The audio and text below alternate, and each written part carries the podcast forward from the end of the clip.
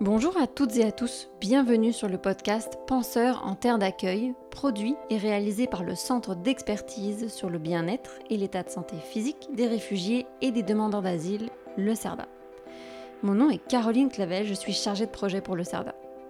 Alors c'est un podcast qui va vous parler du travail des professionnels de la santé auprès des personnes réfugiées et pas n'importe quel professionnel, puisqu'on ira à la rencontre de ceux et celles qui ont été mandatés par le ministère de la Santé et des Services sociaux pour faire l'évaluation du bien-être et de la santé physique des personnes réfugiées nouvellement arrivées au Québec. Pour plus de détails sur le CERDA et cette offre de service, je vous réfère à notre tout premier épisode introductif. Alors ici, on va vous parler des défis, des enjeux, des solutions, mais aussi des pratiques innovantes ou des outils d'évaluation utilisés par les professionnels. En bref, on va partir ensemble à la découverte des pratiques des intervenants et ce, partout à travers le Québec. Aujourd'hui, on est au CLSC de Sherbrooke en compagnie de France Desjardins, qui est euh, médecin responsable, co-gestionnaire de la clinique des réfugiés. Bonjour France. Bonjour. Bonjour Caroline. Alors, euh, avant qu'on commence et qu'on rentre dans le vif du sujet, on a un petit rituel. Est-ce que tu pourrais euh, nous dire ben, qui tu es, quel est ton métier rapidement ici au CLSC de Sherbrooke? Donc, ici au CLSC de, Sherbrooke, euh, je suis médecin responsable de la clinique des réfugiés euh, et euh, je travaille aussi en, Je fais de la clinique, bon, de la gestion, de la recherche aussi et je suis aussi professeur à l'Université de Sherbrooke. D'accord. Et alors, rapidement, avant qu'on rentre dans le vif du sujet, est-ce que tu peux nous remettre un petit peu au contexte Dans le contexte, euh, c'est l'essai de, de, Sherbrooke, à la clinique des réfugiés de Sherbrooke. Vous rencontrez à peu près combien de personnes réfugiées par an euh, ben, depuis l'ouverture, euh, il y a dix ans déjà, donc depuis février 2009, on a vu plus que 4400 réfugiés et demandeurs d'asile. Ah euh, l'année dernière, euh, c'est un record. On en a vu plus que 1000, mais habituellement, on en voit autour de 500, 600, 700 par année. Euh, donc, c'est beaucoup de monde. C'est conséquent. Oui. OK, merci. Alors justement, le thème d'aujourd'hui, euh, je ne l'avais pas mentionné à date, c'est la pratique auprès des personnes réfugiées à Sherbrooke 2009 à nos jours. Alors aujourd'hui, on va faire une petite euh, euh, rétrospective de ces dix dernières années, de votre pratique de ces dix dernières années. Alors pour commencer, donc vous avez ouvert la clinique des réfugiés en 2009. Est-ce que tu peux nous parler un petit peu des débuts de votre travail ici au CLSC de Sherbrooke? Toi, tu faisais partie des toutes premières qui étaient là. donc nous parler un peu de votre travail. Comment ça s'est passé les débuts? Bien, en fait, les débuts, quand je suis arrivée, j'arrivais d'Afrique et j'avais vraiment un désir de continuer à travailler avec les, immigrants, avec les réfugiés. Et euh, donc, auparavant, j'avais travaillé avec les demandeurs d'asile à Montréal. Et quand je suis arrivée ici, il y avait vraiment euh, un besoin d'organiser des services spécialisés pour cette population-là. Donc, il n'y avait rien euh, de particulier au niveau de la santé. Il y avait, il y avait plusieurs acteurs qui faisaient différentes choses, mais il n'y avait rien de, de, de, spécifique et de rassemblé. Donc, j'ai été d'abord euh, mandatée comme euh, médecin, médecin conseil en immigration. mandatée par le gouvernement? Bien, mandatée par les, les, gens du CLSC, finalement, euh, pour, pour essayer de voir un peu c'est quoi les besoins et comment on pouvait aider ou organiser un peu le, réseau. Donc, j'ai rencontré autant les gens du communautaire, donc le, le centre, notre organisme d'accueil pour les, pour les réfugiés, que les gens intervenants au niveau de l'accueil psychosocial, des médecins dans les sans rendez-vous. Donc, j'ai essayé de faire le tour un petit peu des, des, besoins. Et finalement, il y avait des besoins un peu partout. Il y avait plein de gens qui travaillaient avec les populations, mais il y avait, c'est ça, il manquait un peu d'arrimage et d'organisation des services. Donc, on, a, j'ai essayé de voir un petit peu comment on pouvait améliorer ça. Et en même temps, il y avait deux initiatives qui étaient déjà là avant que, avant que j'arrive. Donc, il y avait un comité qui avait été mis en place euh, quelques mois avant euh, qui essayait de voir au niveau des, des services psychosociaux comment essayer d'améliorer les services psychosociaux pour les gens victimes de violences organisées. Donc, c'était vraiment plus au niveau des travailleurs sociaux. Et de l'autre côté, il y avait une initiative qui était les médecins du CHU, donc un, infectiologue, Dr Pépin, un pédiatre, Dr Beaulieu, qui, qui souhaitait mettre en place un bilan de santé pour, euh, pour les gens qui arrivaient, autant pour des raisons individuelles, de santé individuelle, que de santé publique également, quand on pense à l'infectiologie, la maladie chronique, etc. Donc, il y avait ces initiatives-là qu'on a mis ensemble et quelques mois plus tard, on a décidé, en, fait en septembre 2000, 2008, de partir une clinique des réfugiés à Sherbrooke. Donc, euh, c'est quelques mois plus tard, donc en février 2009, que la clinique ouvrait. Donc, on s'est on s'inspirait un peu de ce qui se faisait déjà à Québec, qui était ouvert depuis 2007. Puis, avec, le, avec tout le travail d'arrimage, avec les collaborateurs sur le terrain, avec la psychiatrie, avec les différents arrimages un peu partout, on, on a mis en place une clinique des réfugiés. D'accord. Donc si je comprends bien, au départ, euh, il n'y avait pas forcément un endroit qui regroupait plein de services. Toi, tu as été mandaté par le CLSC pour aller voir aussi un petit peu peut-être tout ce qui se passe à Sherbrooke, essayer de collecter euh, tout ça et peut-être réunir, rassembler ça en euh, une clinique des réfugiés que vous avez fini par ouvrir septembre 2009, c'est ça? c'est pas en septembre. En septembre 2008, on a eu l'idée de faire une clinique des réfugiés. En décembre de la même année, on a le, le hockey du DG d'ouvrir une clinique des mhm. réfugiés. Et en février, donc trois mois plus tard, la clinique ouvrait. Donc, en, en fait deux mois plus tard, la clinique ouvrait. A été un travail euh, très, très intense à ce moment-là, mais qui, qui, a permis de mettre le, le chaînon manquant euh, dans, dans, dans, cette chaîne d'arrimage, donc pouvoir au moins mettre les... Parce qu'il y avait beaucoup d'acteurs qui étaient déjà là. Avant la clinique des réfugiés, il y avait beaucoup de choses qui se faisaient déjà. Mais les gens, ils travaillaient plus, euh, peut-être moins en, en, en, partenariat, ou en tout cas, il, manquait vraiment ce, ce, ce maillon-là qui était de faire une évaluation de la condition euh, physique et psychologique des, des, nouveaux arrivants qui arrivaient, notamment les réfugiés demandeurs d'asile. Et après, donc, euh, le, bilan au départ, c'était vraiment d'une évaluation, des interventions ponctuelles et des références dans le réseau. Donc, il n'y a pas de prise en charge. Il n'y en a toujours pas vraiment à, l'heure actuelle. Donc, on est surtout dans le bilan et dans les interventions ponctuelles et les références. Donc, ça a changé beaucoup au cours des dix dernières années, mais en même temps, ça n'a pas changé beaucoup parce que l'essence euh, du départ était déjà là. OK. Et alors, euh, quand vous avez parti euh, la clinique en février 2009, qui est-ce qu'il y avait au sein de, cette clinique? Quelle, était votre équipe? Quelles étaient vos activités, euh, les premières activités que vous avez faites? Bien, au départ, il y, avait, il y, avait, beaucoup de gens en temps partiel. il y avait deux infirmiers, euh, deux infirmiers, on était deux médecins à temps partiel, il y avait une, secrétaire, je pense que la, secrétaire était à temps plein, je me souviens plus trop il y a dix ans qui était là ou pas, mais on, avait une secrétaire infirmier, euh, médecin, et on avait une travailleuse sociale les quatre premiers mois. Parce que l'idée, c'était de faire un arrimage avec les, autres services, donc euh, de, faire des interventions ponctuelles au départ, mais surtout d'essayer d'aider l'arrimage dans, ce qui existait déjà. Donc, on ne voulait pas dédoubler les services, on voulait rajouter quelque chose qui était manquant et s'arrimer avec les, le réseau déjà en place. Ça fait plusieurs fois que tu euh, mentionnes ce côté, euh, ce chaînon manquant, juste pour qu'on se recontextualise bien. Donc, ce chaînon manquant, en fait, c'était qu'il y ait un point d'entrée, mettons, qui pouvait être la clinique des réfugiés, qui ensuite vous pouviez référer euh, à tous les autres services qui existaient, alors que jusque-là, si je comprends bien, euh, les personnes réfugiées qui arrivaient euh, à Sherbrooke pouvaient être prises en charge par différents organismes sans qu'il y ait un point, un, niveau, un point central, je dirais? Ben, en fait, c'est le, le, le, côté santé, le côté le côté infirmière-médecin qui, qui, n'existait pas. Donc, les gens se retrouvaient dans un sans rendez-vous et donc, ils, ils arrivaient sans, Il n'y avait pas de prise en charge. Il y avait, on n'en on en fait pas non plus, mais on facilite la prise en charge éventuelle. Mhm. Donc, les gens arrivaient dans un sans rendez-vous avec, euh, avec deux, trois plaintes euh, à, à, quatre ou cinq de la famille, sans interprète ou avec interprète. Donc, c'était très difficile d'avoir accès aux services de santé. Je comprends. Donc, par le fait qu'on qu'on permettait de cette, ce, ce bilan ce bilan initial à l'arrivée, mais ça permettait de, de, voir vraiment le besoin de la personne de façon globale et de, de le référer dans le réseau puisqu'on avait un réseau qu'on qu'on avait comme bâti autour de ça. Donc, c'est pas seulement la clinique des réfugiés.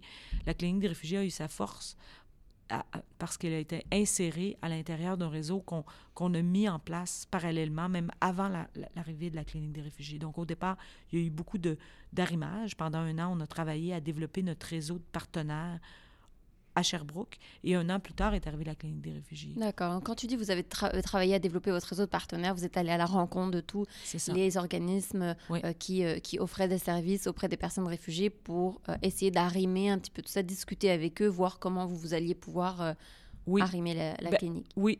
Puis on a travaillé en fait avec les gens du terrain. Donc, les gens qui accueillaient les réfugiés, les, le, le SANC, par exemple, le service d'aide aux Néo-Canadiens qui, qui, qui, qui, parraine les réfugiés euh, euh, de l'État, réfugiés Pour les faire venir ici au Canada. Pour les faire venir ici. Donc, ils arrivaient, ils avaient plein de besoins qui n'étaient pas répondus ou qui étaient difficilement répondus dans le, dans le réseau de, à ce moment-là. Donc, on a regardé ensemble c'est quoi les besoins, qu'est-ce comment on pouvait travailler ensemble, comment on pouvait aussi, à partir des informations que eux recueillaient auprès des réfugiés, avoir accès à ces informations-là pour éviter, pour, avoir une suite, éviter aux réfugiés de répéter toujours son histoire. Donc, il y avait une fiche de transfert qui était à partir des, organismes d'accueil, qui nous envoyait clinique des réfugiés. On travaillait à, même la, la fiche de transfert selon les besoins et l'histoire de la personne. On évaluait ce qu'on avait évalué de plus et on envoyait cette information-là, donc autant l'information communautaire, l'information de la clinique des réfugiés qui était infirmière et médecin, vers nos spécialistes, donc en infectiologie, en pédiatrie, en psychiatrie. Donc il y avait une continuité des services. Puis après, on a développé d'autres. Ça, c'était des arrimages qui existaient déjà. Ben, ben, la clinique, on l'a rajouté. Mais après, on a aussi fait des liens avec la, psychologie, donc avec Marise Benoît et avec euh, d'autres, euh, d'autres intervenants. Et après, avec d'autres services externes comme euh, optométrie, euh, les mhm. dentistes. Donc, on a essayé de voir un peu tout ce qu'on avait besoin comme arrimage. Donc, renforcer les, les arrimages qui existaient déjà et créer d'autres arrimages quand, quand, quand ça n'existait pas. Donc, comment travailler ensemble et travailler pour le, pour le, le, le, bénéfice finalement de la personne qui, qui est devant et de toutes ses mhm. familles. Super. Alors du coup, est-ce que tu pourrais nous dire un petit peu au cours de ces dix dernières années, euh, comment est-ce que ça a évolué la clinique euh, pour les personnes réfugiées à Sherbrooke? Euh, Comment est-ce que ça a évolué en termes d'activité ou en termes de l'équipe même ou comment c'est quoi l'évolution de ces dix dernières années? C'est clair que dès le début, on a voulu essayer d'optimiser le rôle de chacun. Donc, c'était clair depuis le début donc que que chacun essaie de, maximiser son rôle pour en faire le, plus possible. Donc, finalement, il y a une agente de liaison administrative qui est, par exemple notre secrétaire, un agent de liaison qui, qui fait le lien entre le communautaire, donc entre les organismes d'accueil, parce qu'on a parlé du SANC euh, précédemment, mais il y a aussi l'AET, qui est l'Association éducative transculturelle, le SANC, qu'est-ce que tu peux nous... Le SANC, c'est le service d'aide aux Néo-Canadiens. Et l'AET, c'est euh, l'Association éducative transculturelle qui, eux, vont parrainer collectivement des gens. Donc, mhm. c'est surtout des Afghans pour Sherbrooke, mais ils sont très nombreux. Donc, les deux, ont double à peu près la quantité de réfugiés qui, arrivent à Sherbrooke. Donc, on a le SANC et l'AET qui sont à peu près égales. Donc, euh, notre agente administrative fait le lien avec ces organismes communautaires-là, euh, donc autant d'un côté que de l'autre, donc vers la clinique et après vers l'organisme. Et donc, on essaie de maximiser son service.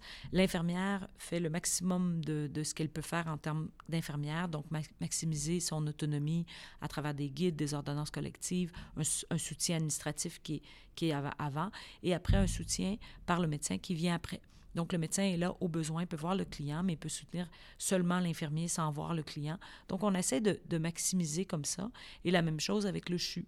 Donc, avec notre hôpital de référence, les spécialistes, on a établi des, des, guides de traitement et de référence. Donc, chacun sait qu'est-ce qu'est-ce qui fait où, et on essaie de faire le maximum à chaque endroit pour que ça soit le plus efficace et pour que les réfugiés aussi se déplacent le moins souvent, qu'il y ait le moins de visites possible parce que lui a déjà beaucoup de choses aussi à faire au niveau du logement, au niveau de l'école, au niveau de l'emploi.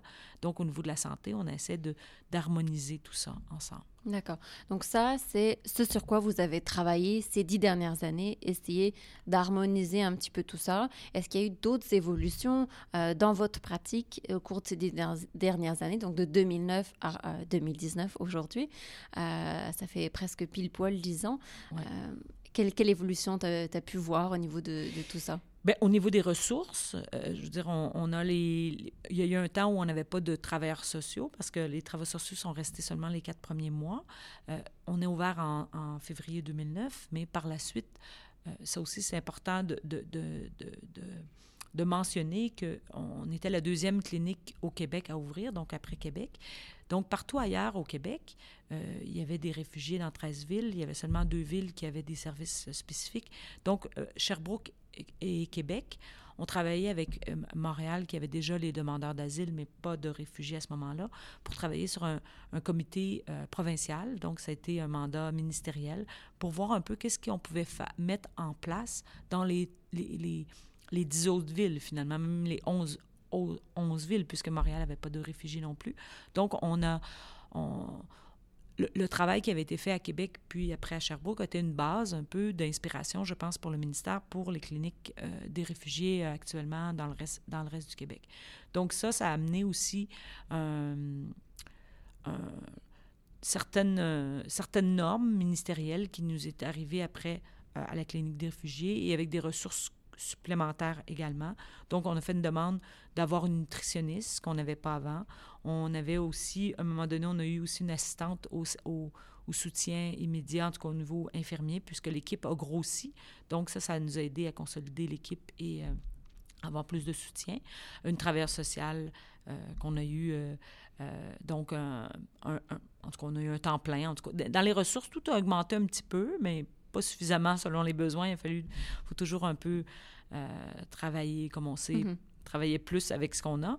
Mais bref, euh, ça, ça, donc le nombre a augmenté, le, type d'emploi.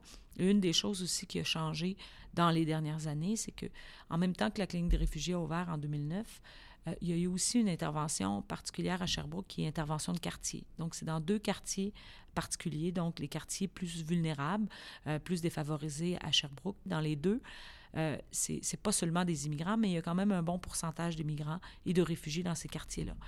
Donc, il y a toujours eu des, travailleurs sociaux qui travaillaient dans ces, dans ces interventions de quartier-là.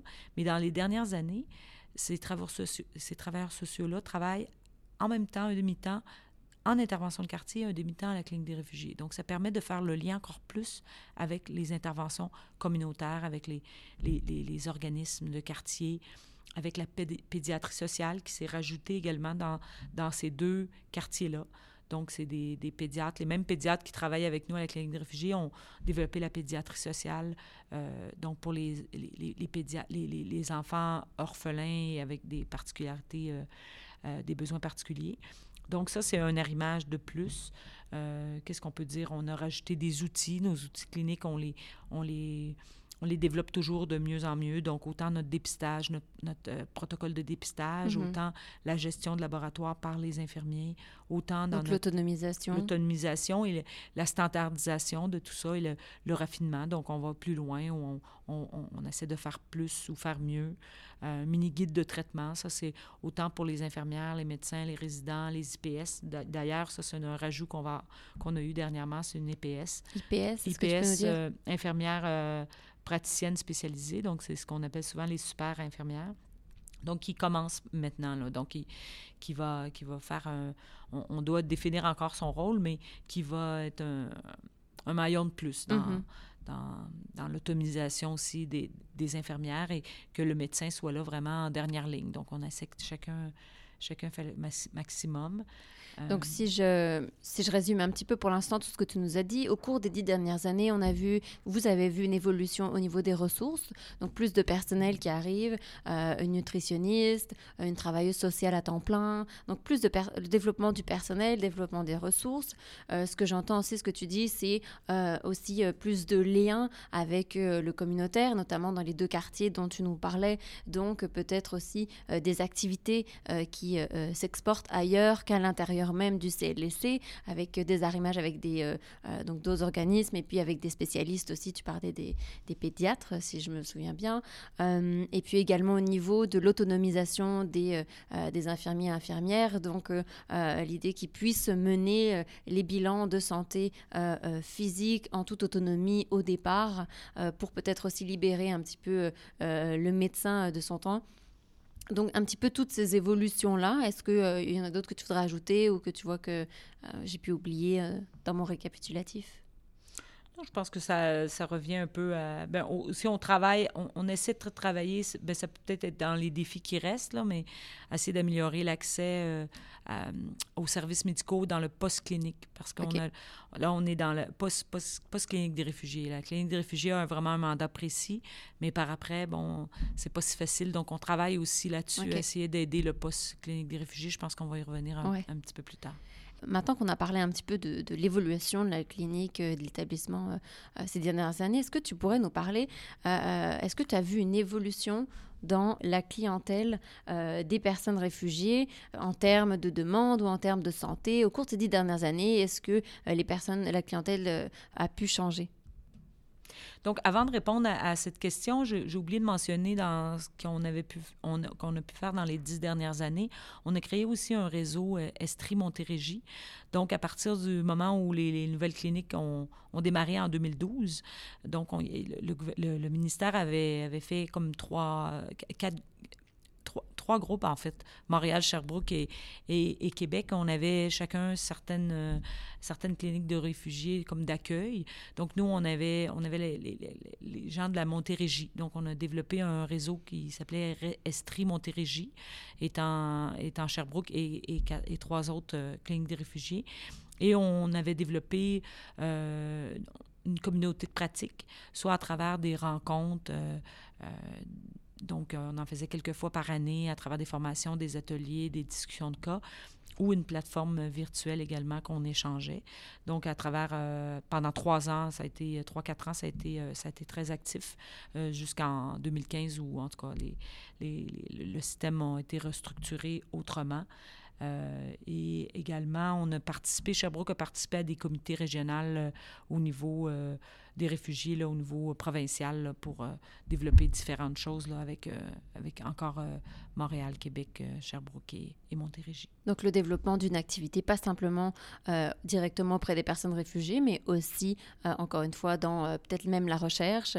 Pour revenir à la clientèle, est-ce que tu as vu au cours de ces dernières années une évolution en termes de demande, en termes de, de santé auprès des personnes réfugiées ici à Sherbrooke? Mais c'est clair qu'on a eu, euh, a eu une évolution de la clientèle euh, qui est devenue de plus en plus lourde. Le, type de conflit aussi, on est dépendant de ce qui se passe à, travers le monde, mais on, voit le nombre d'arrivants également. Donc, le, nombre d'arrivées euh, de, nouveaux réfugiés a, augmenté considérablement depuis l'arrivée massive des Syriens, mais après également. Donc, on a eu cet enjeu-là qui... Euh, Quand tu dis euh, plus lourde, est-ce que tu veux dire avec euh, des enjeux de santé physique ou au niveau du bien-être plus importants? Oui, mais en fait, ça a toujours été depuis l'ouverture de la clinique des réfugiés, mais en général, je peux dire que c'est un peu plus lourd qu'avant. On a toujours eu des vagues. En fait, depuis le début, quand on, on était seulement deux cliniques des réfugiés, euh, c'était clair que les, plus, les, patients les plus lourds étaient envoyés à Sherbrooke, au Québec, puisqu'on était les deux, les deux seules régions avec des cliniques de réfugiés. Donc, on a toujours eu des gens, euh, des réfugiés quand même euh, assez lourds qui arrivaient à Sherbrooke, mais ça, marche par vague. Donc, c'est autant dans la lourdeur que le nombre, ou le nombre et la lourdeur. Donc, ça, c'est plus... c'est des enjeux particuliers, oui. D'accord. Donc, tu dirais qu'au cours des dernières années, tu trouves que ces dernières années, il y a des les personnes réfugiées ont euh, des enjeux de santé euh, euh, physique ou bien-être plus importants que que peut-être il y a dix ans. oui, non? oui, non. Mais c'est ça. Ça dépend. C'est des vagues, mais en général, je pourrais dire que oui, mais on en a toujours eu. D'accord. Alors, en ce qui concerne votre pratique de tous les jours ici à Sherbrooke, je te dirais quels sont les défis dans ta pratique quotidienne ou en général euh, que vous aviez avant et que euh, vous n'avez plus aujourd'hui? Bien, je pense qu'un un des, grands enjeux qui va un peu avec ce que je vous dis, à, un moment donné, on a eu beaucoup, beaucoup de réfugiés qui sont arrivés en même temps. On a eu aussi un problème qui était une pénurie de, personnel. Et en plus de ça, bon, comme tout le monde, des, des cliniques des réfugiés ont pu... Euh, ont, eu à, vivre. C'est la fameuse norme du gouvernement du 10-30 qu'on appelle, donc les voir euh, très rapidement dans un temps restreint. Donc, c'est euh, le 10-30 très rapidement, c'est faire une évaluation santé physique et bien-être au bout de 10 jours d'arrivée et faire une deuxième évaluation euh, santé physique et bien-être également dans les 30 jours d'arrivée. Exactement. Donc ça, c'est un des défis majeurs qu'on a eu à faire face dans les dernières années et qui nous a amené euh, parallèlement à ça, euh, une, arrivée, euh, arrivée des réfugiés beaucoup plus, plus grande pendant certains, par un certain nombre d'années, qui a coïncidé avec une pénurie de personnel. Donc, on, est arrivé avec un enjeu qui était notre liste d'attente très élevée, qui était très difficile pour plusieurs raisons, autant autant logistique qu'au niveau des enjeux de santé physique ou, ou de bien-être. Mais ça, c'est un des défis qu'on a réussi à faire face et trouver des solutions. C'est qu'à un moment donné, on a, eu, euh, on a eu heureusement un, une autorisation de la direction d'embaucher plus de personnel pendant quelques mois pour, comme on avait comme mandat de, de, vider notre liste d'attente. Et là, avec euh, beaucoup d'imagination et beaucoup de volonté, beaucoup d'organisation, on est arrivé à tout respecter. On a respecté le, les, normes du 10-30 euh, et on a vidé complètement notre liste d'attente. Bon. Euh, Comment vous avez fait ça? Ben, c'est sûr que y a une des choses qui nous a aidé, c'est que pendant un certain temps, les arrivées ont diminué. Donc ça, ça nous a énormément aidé. Mais c'est sûr qu'en l'embauche, on a doublé, on a plus que doublé notre personnel pendant quelques mois. Et pendant l'été, on n'a pas ralenti non plus. D'habituellement, pendant l'été, on ralentit. Donc, non seulement on a continué nos activités, mais on a doublé, on a plus que doublé notre personnel. Et on a réorganisé, on a vraiment revu notre façon de fonctionner pour pouvoir arriver à, à respecter les normes et à vider notre liste d'attente. Parce qu'à un moment donné, c'était invivable. On devait, les, normes nous obligeaient à voir rapidement quelqu'un qui venait d'arriver, alors qu'il y a des gens qui attendaient depuis un an sur la liste d'attente. Donc, ça, il n'y avait, plus de, il y avait plus de sens au niveau clinique, éthique et tout ça. Mm-hmm. Et là, donc, avec ces moyens d'argent et de personnel, et avec une diminution de, de l'arrivée, ces trois éléments qui ont été importants, et la, la, la réorganisation. Donc ça, ça c'est vraiment au niveau de la, de la, gestion et de la souplesse des, de, de toute l'équipe. Ben alors, est-ce que tu peux nous parler un peu de ça, justement? Parce que euh, j'imagine que c'est surtout sur la réorganisation que, de manière générale, euh, euh, peut-être les intervenants des autres établissements auront le plus de prise. Est-ce que tu peux nous expliquer, ça a été quoi cette réorganisation qui a facilité parmi bien d'autres facteurs, mais en tout cas qui a permis de résorber cette liste d'attente? C'était quoi cette réorganisation? Ben, l'organisation, finalement, c'est qu'on a été obligé de rajouter une visite de plus. Donc, au lieu du 10-30, c'est comme un 10-12-30, ben, un 10-12-40 si on veut, là, si on y va avec la journée de, du début. Donc, 10-12 euh, euh, étant euh, à 10, on fait un bilan avec le protocole, avec les ordonnances collectives. Donc, euh, donc à, 10 jours, le, bilan est fait. À 12 jours, euh, le, la lecture du TCT est faite. TCT, c'est la tuberculose? Oui, la tuberculose. Donc, euh, pour faire la tuberculose, il faut faire l'injection pour mhm. faire le test et la lecture. Donc, ça se fait en, deux rendez-vous. en deux rendez-vous. Donc, au, donc l'évaluation nursing ou infirmier comme telle, donc, parce qu'au départ, c'est seulement le triage, donc quelques informations clés pour pouvoir euh, gérer les résultats de mhm. laboratoire. Mais l'évaluation vraiment globale va être faite euh, au 30, donc 40 jours après l'arrivée. Euh, et selon l'évaluation au 30, donc l'infirmier va voir c'est quoi la priorité pour le rendez-vous médecin. Donc, tout ça permet de, de, voir plus rapidement parce que les infirmiers, au lieu de, de, voir les, les gens en deux rencontres, on a revu le questionnaire pour l'abréger, pour le mettre le plus essentiel possible. Le questionnaire, donc normalement, vous aviez tous un questionnaire de base. Et donc, c'était avec ce questionnaire-là que vous faisiez l'évaluation santé physique de la première rencontre. Exactement. Ben, première avant, c'était. En fait, c'était. Avant, au lieu de 10, 12, 30, euh, c'était vraiment 10-12 euh, et ça s'arrêtait là. Donc là, maintenant, ça se fait en, deux temps, en trois temps, c'est-à-dire on a rajouté une euh, rencontre de plus, mais c'est, le, 10 peut se faire plus rapidement, donc on peut voir plus de gens en même temps. Et le, 10-12 est quand même assez rapide. Et là, on a le temps de se, se planifier et d'organiser les rendez-vous pour qu'en 30, mais ça, c'est au moment où on n'a plus de liste d'attente. Donc, c'est ce qui permet de, de, pouvoir les voir au fur et à mesure qu'ils rentrent. Donc la réorganisation des services, ça a été, si je comprends bien aussi, un petit peu une redéfinition des tâches de chacun, des fonctions de chacun, euh, et notamment des infirmiers infirmières, donc euh, euh, les rendre plus autonomes dans l'évaluation de la santé physique pour libérer aussi du temps pour les médecins, pouvoir faire plus d'évaluations, voir plus de personnes possibles. C'est ça? Oui, mais ils étaient déjà autonomes. Je pense que c'est plus dans leur réorganisation du travail que des rendre plus autonomes, où on les a rendus plus, plus autonomes surtout pour la liste d'attente, c'est que le médecin, on, on référait au médecin vraiment ceux qui, qui avaient le plus besoin. Donc, c'est là où ça, on a joué sur l'autonomie pour que les conseils et les interventions des infirmières soient encore plus grandes pour que le médecin envoie le moins possible. Donc, on a augmenté le nombre de, de personnes qui mm-hmm. qui n'avaient euh, pas besoin d'être vues par un médecin parce que l'infirmier fait déjà beaucoup de traitements, donc le traitement des vitamines, de, des carences en vitamine D, des parasitoses, de l'anémie. C'est déjà géré par, euh, par les infirmières. Et là, on a rajouté d'autres conseils que les infirmières pouvaient faire. Donc, qui évitait de voir de, de, de, voir le médecin. Donc, le médecin se rend plus disponible pour voir des cas complexes ou pour soutenir les infirmiers ou pour faire quelques suivis de, de mhm. cas complexes dans certains, certaines situations également. Très bien. Est-ce que vous avez euh, des défis aujourd'hui que vous n'aviez pas avant? Mais l'accès, l'accès au sans rendez-vous, le problème étant le poste clinique des réfugiés. Une fois qu'ils ont vu. Bon, Alors, le poste clinique des réfugiés, qu'est-ce que c'est? Bien, c'est ça. Une fois qu'ils ont vu l'infirmière, le, médecin, le travailleur social, donc ils ont fait le bilan de santé uh-huh. euh, et, bilan de bien-être à la clinique des réfugiés. Donc, une fois que c'est terminé, pour la majorité des gens, ils n'ont plus de service à la clinique des réfugiés. Donc, ils doivent se retrouver dans, à aller voir le réseau, se, se référer. Sont référés. Bien, sont référés, sont, si sont référés, sont référés vers la mhm. spécialité ou vice-versa. Mais si, au moment où on les voit, euh, on a réglé, en tout cas, on a, on a assez de régler l'épisode de soins à ce moment-là. Mais s'il y a d'autres problèmes qui surviennent ou même le suivi des problèmes qu'on a identifiés, ben des fois, c'est un peu difficile. une chose qu'on fait, qu'on faisait pas avant, c'est qu'on réfère tout le monde au, à la, au, au GACO, ou GANF, qui est, oui, c'est ça, c'est le guichet d'accès aux médecins de famille. Mm-hmm. Donc, euh, tous les réfugiés qui passent par la clinique de réfugiés ont, ont euh, une référence pour une, éventuelle prise en charge par un médecin de Sherbrooke. Mais dans les faits, la liste d'attente est très grande au, à, ce guichet-là.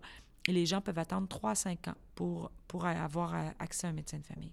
Donc, en attendant, ils doivent aller dans les cliniques du réseau, mais et avec la venue des, des, GMF, dans des groupes de médecins de famille, famille euh, dans, le, dans le réseau, qui, qui donnent des sans-rendez-vous à leur population, donc aux gens qui sont inscrits dans leur, leur GMF, les gens qui sont orphelins, comme c'est le cas pour la majorité des, des réfugiés quand ils arrivent.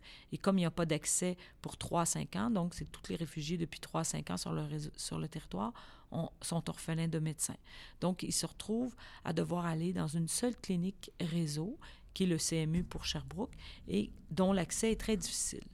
Donc, c'est très difficile pour avoir accès pour les allophones. Avec, bon, pour, pour ceux qui parlent français ou anglais, c'est la même difficulté que n'importe qui dans la, dans la population en autant qu'ils connaissent le service. Mais pour les allophones, c'est beaucoup plus difficile à cause du besoin d'interprétariat et de la façon qu'on fonctionne, de la façon qu'on mhm. demande l'interprétariat et en tout cas avec, la, les, avec les horaires tout ça, ça devient très difficile. Donc, on a assez d'arrimer un petit peu quelque chose, d'avoir un certain accès, quelques euh, sans rendez-vous ici et là euh, à chaque semaine pour les organismes d'accueil. Ou en tout cas, on a essayé de travailler sur l'arrimage, mais c'est encore très difficile. Donc ça, c'est un défi que vous avez aujourd'hui que vous n'aviez pas avant. Oui, parce qu'avant, il n'y avait, il y avait pas la restriction d'accès de, aux sans rendez-vous par les GMF qu'on a maintenant. D'accord. Donc, depuis plusieurs années, c'est quelque chose qui, qui, est de plus en plus, euh, de, de, plus en plus difficile à D'accord. Ouais. Euh, alors, est-ce que tu pourrais euh, nous parler un petit peu maintenant, euh, de manière générale, nous dresser un portrait de tout ce que vous faites à Sherbrooke, parce que vous êtes particulièrement dynamique à Sherbrooke. Est-ce que vous pourriez, est-ce que tu pourrais nous dire un petit peu toutes vos activités? Tout à l'heure, on a parlé de la recherche, par exemple. Quelles sont vos recherches? On a parlé de vos interventions dans deux quartiers en particulier. Est-ce que tu peux nous dresser un portrait global de, de ce que vous faites à Sherbrooke, votre fonctionnement ben, en fait, c'est ça. C'est tout des. C'est de mettre en commun tous les acteurs qui sont déjà présents. Et ça, c'est. Je pense que partout, il y, a des manques dans n'importe quel système, mais ce qui, ce qui est gagnant, c'est de mettre les gens ensemble, de, de, de faire une. une, c'est ça, de, de, mieux s'arrimer ensemble, de mieux travailler ensemble, de mieux se connaître, euh, de, de, rester motivé, de partager, de, ça, ça, je pense que c'est ça, peut se faire dans n'importe quelle région. Et, je pense qu'à Sherbrooke, on a, on a ces liens-là qui sont encore à, améliorer. On est toujours en amélioration constante. Mais ça, c'est quelque chose qu'on a pu... On, qu'on on tente de faire. On a aussi un soutien des gestionnaires, de la direction qui nous aident à, travailler dans ce sens-là. alors, quand tu dis euh, travailler sur ces liens, comment vous faites? Est-ce que vous avez des rencontres régulières? Comment vous faites? Bien, il y a eu différentes choses au, niveau au niveau de la... Il y a eu un comité qui a été mis en place depuis 2015. Bon, il y avait autre chose il y a plusieurs années, mais euh, avec la fusion, avec la, loi 10 et tout ça, en tout cas, il y a eu un nouveau comité qui, qui est le comité, euh, comité culturel, euh, comité communauté culturelle du, du CIUS, mm-hmm. qui est là depuis 2015 qui, euh, qui, rassemble des gestionnaires et du monde de la recherche aussi, et qui a euh, comme mandat d'améliorer l'accès et l'adaptation des services dans le CIUS, euh, d'aider au niveau de l'amélioration de, la, qualité de, pratique, la formation et de la recherche également. Ça, ça a été créé par qui, ce comité? Ben, ce comité-là, c'est avec... ben, en fait, je, je, je, faisais partie de, des fondateurs de ce comité-là avec Paul Morin de la recherche. il y a un historique à ça, mais avant, avant ce comité-là, il y avait autre chose qui, qui était déjà existant avec d'autres gens qui avaient été un peu... Euh, on a mhm. comme réanimé quelque chose qui était déjà là et on l'a adapté aux couleurs de, de, du moment. Mais, euh, donc, vous avez ce comité-là. Oui. On a ce comité-là, donc, donc ça, c'est vraiment relié à la direction des, des, des services euh, généraux. Donc, il y a vraiment, pour, pour que l'interculturel fasse partie aussi de toutes les, toutes les directions un autre volet, c'est le, le, volet de la recherche. Donc, la recherche, depuis, euh, depuis quelques années, euh, en fait, depuis, depuis 2015-2016, on a, on a fait beaucoup de... Ben, on avait fait déjà quelques projets de recherche avant, des études rétrospectives pour mieux connaître le profil de notre clientèle, pour mieux voir les références et tout ça. Mais également, depuis quelques années, on a fait des projets recherche-action avec, avec Lara Maillet, une chercheure d'établissement qui est avec nous. Et on a... ce qui nous a permis, un, un, des projets bon, qui est en train de terminer, là, ça fait deux ans, qui était en place, c'est un projet recherche-action réfugiés, donc la mise en place d'actions pour essayer d'améliorer euh, les, trajectoires, les trajectoires, les accès, l'adaptation aux services, de voir au niveau des trajectoires les, les, euh, les, les les, choses à améliorer, le maillage et tout ça. Donc, on a mis les acteurs ensemble à différents niveaux. Donc, on a autant rencontré en focus group les réfugiés, autant les intervenants au niveau du CLSC, autant les intervenants communautaires, autant les gestionnaires que les acteurs stratégiques. Donc, on a pris toute cette information-là, on a regardé un petit peu c'est quoi les besoins, les perceptions, les, les, défis, les, les, choses améliorées. Et on est arrivé avec un paquet de, de conclusions possibles, euh, plein de suggestions. Et tous ces résultats-là ont été présentés dans une grande journée de transfert de connaissances qui a eu lieu en juin dernier où on a présenté les résultats. On les a présentés autant aux gens qui étaient, euh, qui étaient dans les focus group. Et la moitié des gens, on y avait peut-être 75-80 personnes cette journée-là, et on avait fait attention que la moitié étaient des réfugiés pour qu'ils soient, qu'ils fassent, qu'ils fassent partie de, de, la, de la solution. Et il y avait, après ces résultats-là, on avait mis en place des ateliers sur certains volets des résultats qui devaient être poussés un petit peu plus loin donc, il y avait quatre ateliers, autant des ateliers, euh, c'est des ateliers rotatifs, donc des ateliers autant pour euh, essayer de mettre en place justement des actions plus en, proximité euh, au niveau de la santé qui, qui n'existaient pas encore suffisamment. Il y a beaucoup de choses sociales au niveau de la santé dans les, les quartiers, à part la pédiatrie sociale. Donc, il n'y avait, il y avait rien à ce moment-là. Donc, il y avait un désir des réfugiés d'avoir un genre de dispensaire en, en, proximité. Il y en avait un autre qui c'était c'était l'empowerment, donc comment on pouvait arriver mm-hmm. À mettre plus en action les, les réfugiés. Un autre, c'était les outils de communication, savoir qui... Qu'est-ce qui est ressorti, par exemple, du groupe euh, Empowerment? Ou... Ben, en fait, euh, d'Empowerment, c'était vraiment de, de, d'utiliser, ben, pas d'utiliser, mais de, de mettre en action les, les réfugiés qui, qui, qui, arrivaient euh, pour aider d'autres réfugiés qui... C'est-à-dire que ceux qui étaient déjà en place, mm-hmm. donc des aider, d'aider des gens qui venaient d'arriver, autant dans la reconnaissance de leur de leur, euh, de leur statut, ou en mm-hmm. tout cas, dans il y a des choses qui arrivent avec un, bagage. Donc, c'est ça, les, les, utiliser à quelque part, les valoriser, les, leur donner une, une possibilité de, de, de, faire une expérience de travail aussi ici pour aider ou après à, l'emploi. Donc, c'est vraiment dans les déterminants sociaux de la santé. Et un autre atelier, c'était les arrimages, donc dans l'intersectoriel. Donc, les gens arrivaient mal, ils arrivaient souvent pas si bien que ça à se parler en, en, tracteur. Donc, on, mm-hmm. on, a mis tous les acteurs ensemble, autant les gens de la ville, les écoles, le, C3S. Donc, comment on peut à travailler, travailler mieux ensemble.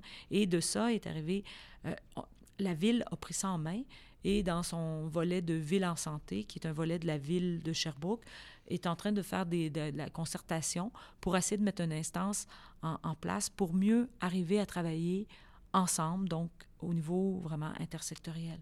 Donc ça, c'est une continuité de ce projet de recherche-là qui est, en, qui est en, branle avec la ville et avec le CIUS. Une autre, c'est un projet de recherche qu'on qu'on va commencer prochainement. Donc, on va déployer une infirmière en proximité, donc en plus des travailleurs sociaux dans les interventions de quartier, il va y avoir des infirmières cliniciennes qui vont être en place, qui vont faciliter l'accès à la santé.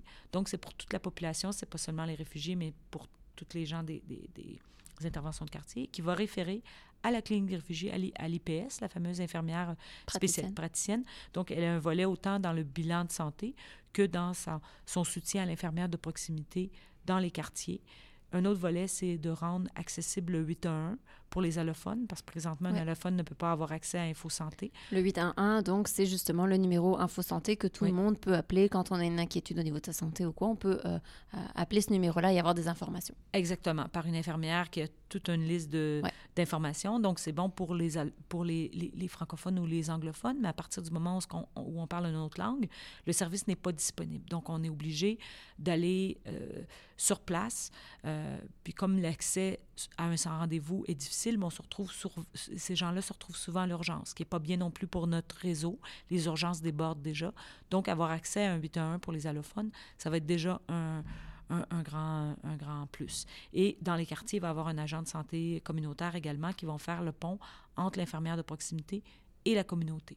Donc ça, c'est un projet qui est en train de, de se déployer présentement. Alors, si je résume pour l'instant, parce qu'on a dit des milliards de choses déjà, euh, donc on a parlé d'un comité, euh, on a parlé ensuite de deux projets de recherche, un projet de recherche trois projets de recherche même. Il y, en a un troisième, je ah, Il y en a un troisième carré, pardon. Euh, deux, donc pour l'instant, on a parlé de deux projets de recherche. Un projet de recherche, donc euh, c'était des focus groups, notamment euh, des, des, groupes, des entretiens de groupe auprès des personnes réfugiées, des praticiens, pour connaître leurs besoins, ce qu'ils leur, leur, leur, désirent pour plus tard, ou en tout cas ce qu'ils pensent des services sexuels, etc. avec un autre projet de recherche, encore une fois, pour toujours arrimer, en fait, si je comprends bien, les organismes entre eux, essayer d'augmenter l'accessibilité des services auprès des personnes réfugiées. Et donc, un troisième projet de recherche. Sur la santé mentale, en fait, euh, qui est en train de se terminer, mais qui, qui avait euh, pour but de revoir le bilan de bien-être qu'on fait à la clinique mhm. des réfugiés. Donc, voir euh, au niveau de la littérature, faire une revue de littérature, voir qu'est-ce qui existe ailleurs, est-ce qu'on le fait bien, est-ce qu'on devrait le faire autrement, revoir le fameux 10-30, est-ce que ça fait du sens, euh, ce délai, donc selon les normes du, du, ministère, et également des focus group pour voir au niveau de la perception qu'ont les réfugiés face à ce bilan de bien-être-là. Donc, la, la, perception de la santé mentale, la perception du bilan, la perception des interventions, la, les perceptions de, de, tout ça. Donc, au niveau de la santé mentale. Donc, on est en train de terminer ce projet-là. Les résultats vont être prochainement disponibles. Donc, c'est un projet très intéressant qui permet, donc tous ces projets de recherche-là, ça nous permet non seulement d'augmenter nos connaissances, d'améliorer nos pratiques, mais également de créer des nouvelles, euh, des nouvelles avenues d'innover, parce qu'au lieu que ça, ça vienne simplement de normes, bon, de, venant d'en haut du ministère, ben, mm-hmm. ça vient du terrain, avec les besoins du terrain, avec les, les experts euh, en place pour essayer d'améliorer nos services. Donc, c'est vraiment quelque chose d'un peu plus euh, personnalisé. Mm-hmm. Et en plus, dans toutes vos activités, vous avez toujours évidemment le bilan de santé physique, le bilan euh, euh, du bien-être. Est-ce qu'il y a d'autres activités que vous avez ici à Sherbrooke? Bien, on a le CIPUS, en fait, notre lien avec l'Université de Sherbrooke, avec notre psychologue Marise Benoît, qui, depuis des années, bon, depuis presque le début de la, clinique des réfugiés, elle est là, et elle a développé aussi ses services. Donc maintenant, elle, donne un soutien en intervention euh, culturelle à des psychologues qui, sont en devenir en formation et nous permettent également de, de, référer des gens pour des psychothérapies durant 10 séances et développe plein d'ateliers aussi de groupes et des soutiens aux intervenants. Donc, ça aussi, ça fait partie de, des ressources. Donc, on est en train de mettre peut-être une mise en commun de tout ça ensemble au niveau de la santé mentale. On est en train de travailler sur les meilleurs arrimages à l'intérieur de, du CIUS avec la recherche, avec l'Université de Sherbrooke. Ça, c'est un autre volet.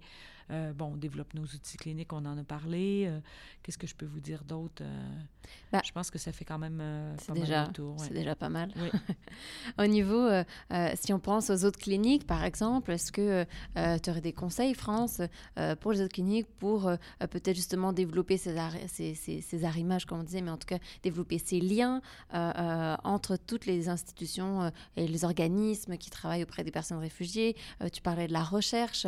Euh, ces, ce dynamisme-là, euh, on parlait tout à l'heure de l'autonomisation aussi euh, des infirmiers infirmières, toute la restructuration, vos activités. Comment est-ce que tu aurais des conseils pour, ou, pour, pour d'autres établissements ou en tout cas selon ton expérience, qu'est-ce que Qu'est-ce qu'on pourrait dire? Ben, je pense que, comme je l'ai dit déjà, mais je peux, je pense que c'est la volonté d'y croire, de travailler ensemble, de se rassembler, de, de partager. Je pense qu'il y a beaucoup de force il euh, y, a beaucoup de gens, peu importe la région, qui, qui, qui sont, qui, qui, ont des choses à dire, qui ont des expertises, qui ont une volonté.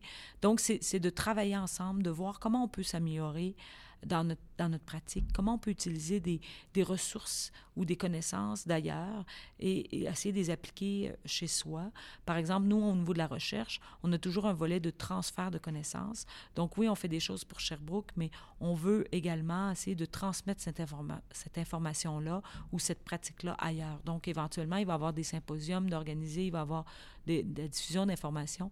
Donc euh, les, gens sont, sont aussi euh, bienvenus à, nous contacter pour, pour, pour pour euh, qu'on puisse partager d'autant plus les, résultats. Je pense que le CERDA, vous êtes, vous êtes effectivement un, je, viens, je, viens, de terminer une rencontre justement avec les responsables du CERDA, mais je pense qu'il y a beaucoup de choses à l'intérieur de votre plateforme, à l'intérieur des colloques, des rencontres annuelles où on partage des choses. Je pense que c'est l'union fait la force. Si on est tous isolés, 14 cliniques tout seuls, c'est beaucoup moins fort que 14 ensemble qui, qui se partagent des, des, choses. Donc, je pense qu'il y a encore beaucoup, beaucoup de choses à faire, mais les ressources sont là. Puis il y a d'autres choses aussi en dehors du Québec qui, qui se fait, euh, qui peut aussi euh, aider.